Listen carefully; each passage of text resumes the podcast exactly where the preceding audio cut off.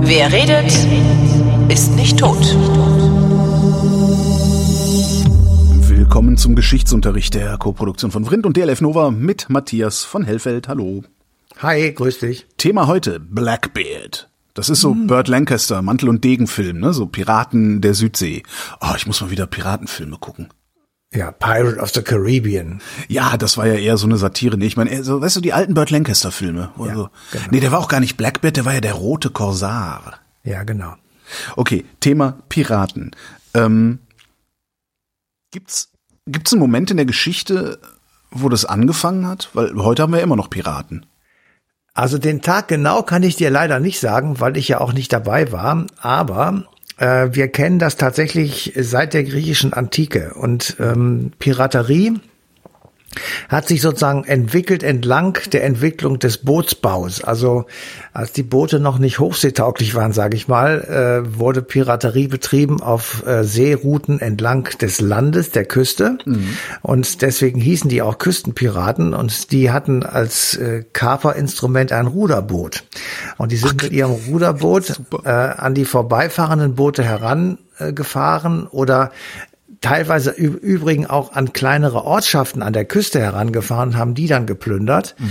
Und ähm, das wird dann so ähm, ein bisschen anders mit dem Erfinden von äh, Ruderbooten mit großen Segeln, der sogenannten Triere, wo man also den Wind auch zur Fortbewegung ausnutzt. Und dann wurde auf einmal die Verfolgung möglich. Und dann ähm, äh, entwickeln sich natürlich auch ganz andere Dinge. Und als klein, kleines Bormont, der berühmteste Pirat der Antike ähm, war Odysseus. Ach, äh, über den wird auch erzählt, wie er das gemacht hat und so. Also es ist im Grunde genommen ein uraltes Gewerbe und es war mal abgesehen von Odysseus, der natürlich jenseits von Gut und Böse ist, ein verbrecherisches Gewerbe und nicht das etwa das, das, was wir aus Filmen kennen, äh, von Lancaster und Co., aber eben auch von Pirates of the Caribbean.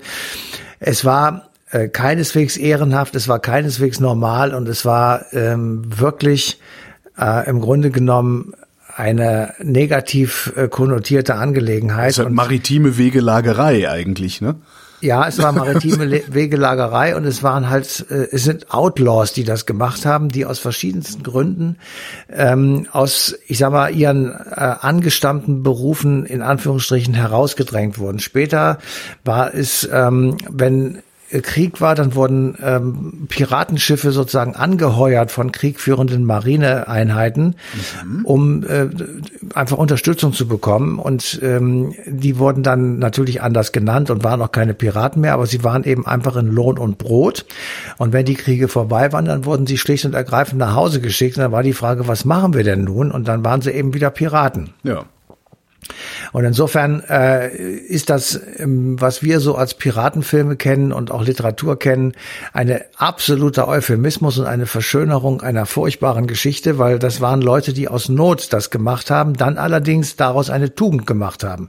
Und das ist natürlich dann auch nicht so richtig fein, aber immerhin, ähm, das müsste man vielleicht am Anfang dieser Geschichte ähm, sagen. Und sie haben tatsächlich seit wirklich seit der Antike und der frühen Antike äh, ich sag mal, die den Handel gestört. Sie haben äh, die ähm, ich sag mal, den von uns wichtigen Mittelmeerraum, also für mhm. Europa wichtigen Mittelmeerraum, mehr oder weniger unter Kontrolle gehabt. Sie haben gesiedelt auf den Inseln, auf Korsika zum Beispiel. Sie haben den Handel der Etrusker mit den Karthagern zerstört oder gestört und äh, die mussten also Militäraktionen äh, durchführen. Wir wissen von einer, die hat am äh, 540 ungefähr vor Christus stattgefunden. Also es war einfach so, dass diese Piraten die Seewege unsicher gemacht haben. Und das wurde teilweise von ähm, Seestädten oder Seemächten ausgenutzt, indem sie sich sozusagen mit denen verbündet haben.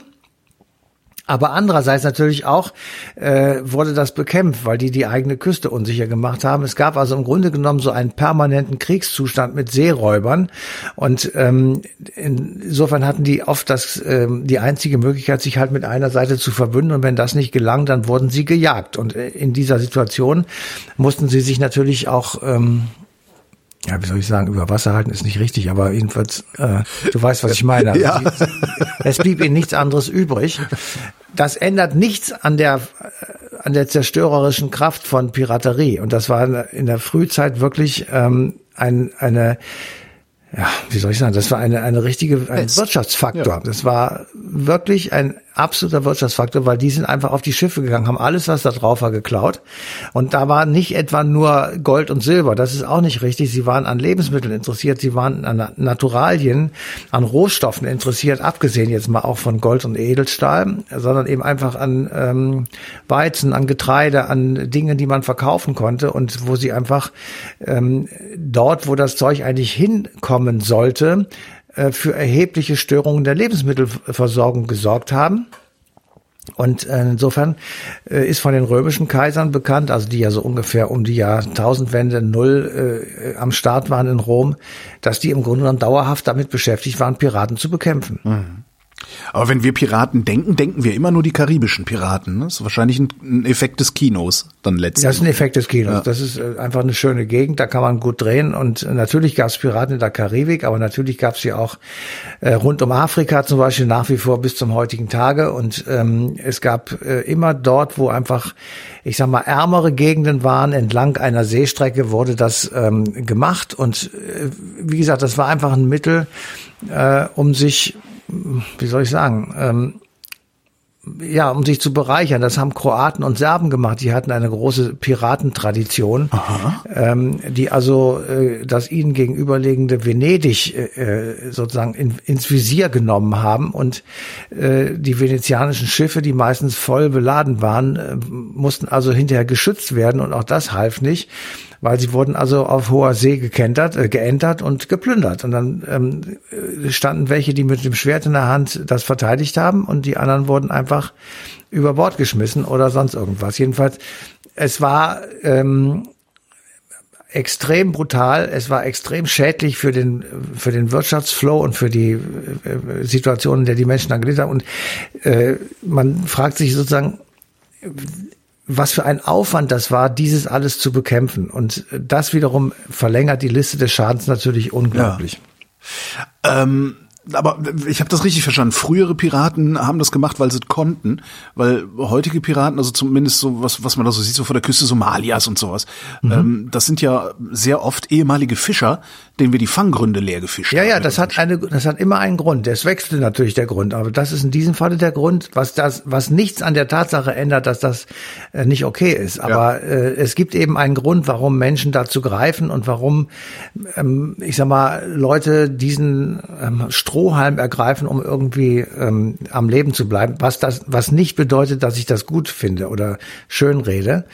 Ähm, aber sie, sie haben natürlich auch diese Blackbart-Leute. Das sind so ihre, nicht Vorbilder kann man nicht sagen, aber das sind halt diese Legenden, die, ähm, um die ranken sich wildeste Geschichten. Ähm, und es gibt auch so etwas wie das goldene Zeitalter der Piraterie, ähm, wo also äh, dazu geradezu geschwärmt wurde, dass so Leute wie Bartholomew Robert, so heißt er nämlich eigentlich wirklich, Blackbeard. Ähm, äh, gelebt haben und äh, der im Übrigen diesen Spitznamen selbst nie verwendet hat. Mhm. Ähm, aber er ist eben Teil dieses berühmten goldenen Zeitalters und es wurde im Grunde genommen äh, dadurch, mm, ich sag mal, hervorgerufen, dass man äh, solche Leute wie eben Blackbart und andere da hineingeschrieben äh, hat.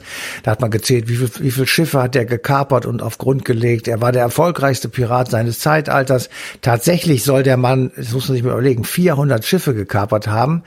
Ähm, und damit kann man ja auch sehen, was er dann für ein Geld sich angesammelt hat. Und äh, aber er muss eben auch gleichzeitig Unmengen von Leute über Bord geworfen haben und entsprechend für Tod und Not und Elend bei ihren Familien äh, gesorgt haben. Also äh, also nix nix Dolles, muss man wirklich sagen. Und ähm, ich, mir, mir fällt gerade erst auf, dass wir über Black Bart reden und nicht Black Beard, der auch ein Pirat war, aber ein anderer. Das waren zwei. Mhm. Äh.